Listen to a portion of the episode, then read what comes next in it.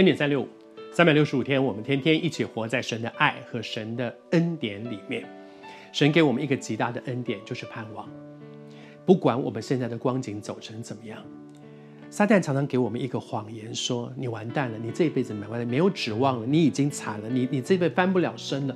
你要站起来，勇敢的对撒旦说：是我做错事，我现在被神管教，我遇到这样的光景里面，但是神是爱。这位爱我的天父对我不放弃希望，在他里面我是有盼望的，拒绝那个、那个、那个没有盼望的那个绝望的思想。而很多的时候，我们坐在那里想着，可是你不知道，我现在情况真的不可能了，已经没有路了，我我这辈子完蛋了。在他岂有难成的事？他就是能啊。而我我现在不必去那里想说，那怎么可能呢？可是情况已经这样，你去想那些没有用。因为他自有方法，他是全能的神。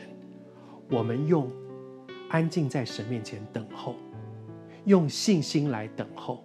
不但用信心来等候，用另外一件更重要的事情，就是安静在神面前说：“我来回想，我到底怎么走成这样的？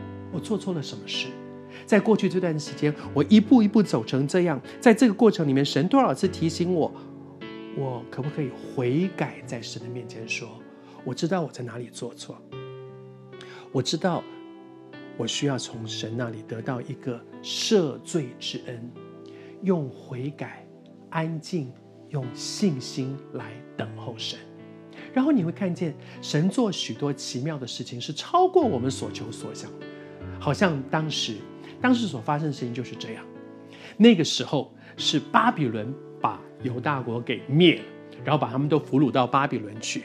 可是巴比伦呢？之后的一段时间，巴比伦被另外一个王朝所取代了。那个王朝叫波斯，是。在巴比伦那个时候最兴盛的时候，打败了犹大，把所有人都俘虏去。那个最兴盛的时候，一个预言已经出来了，就说将来有一个王朝叫波斯王朝，在波斯王朝里面有一个王叫做古列，那个王会做一件很奇妙的事情。什么事情呢？我读给你听。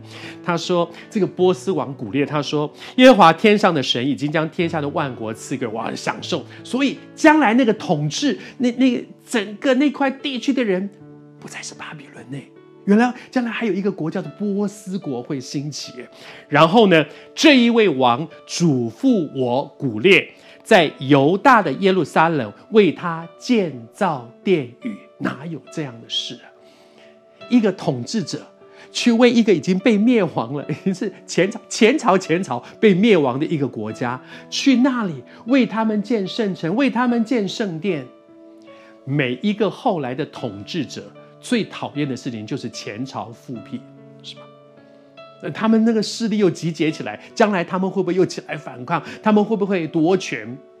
但是怎么会有一个后来的王朝的一个王，竟然会愿一个被灭亡的国家去为他们重建圣城，去为他们重建圣殿？在神岂有难成的事？所以，我们不必坐在这里想说，上帝你不可能，上帝一定能。问题是，我还再说一遍，在安静，在信心，在检讨自己，在悔改里面，等候神做奇妙的大事。上帝祝福你。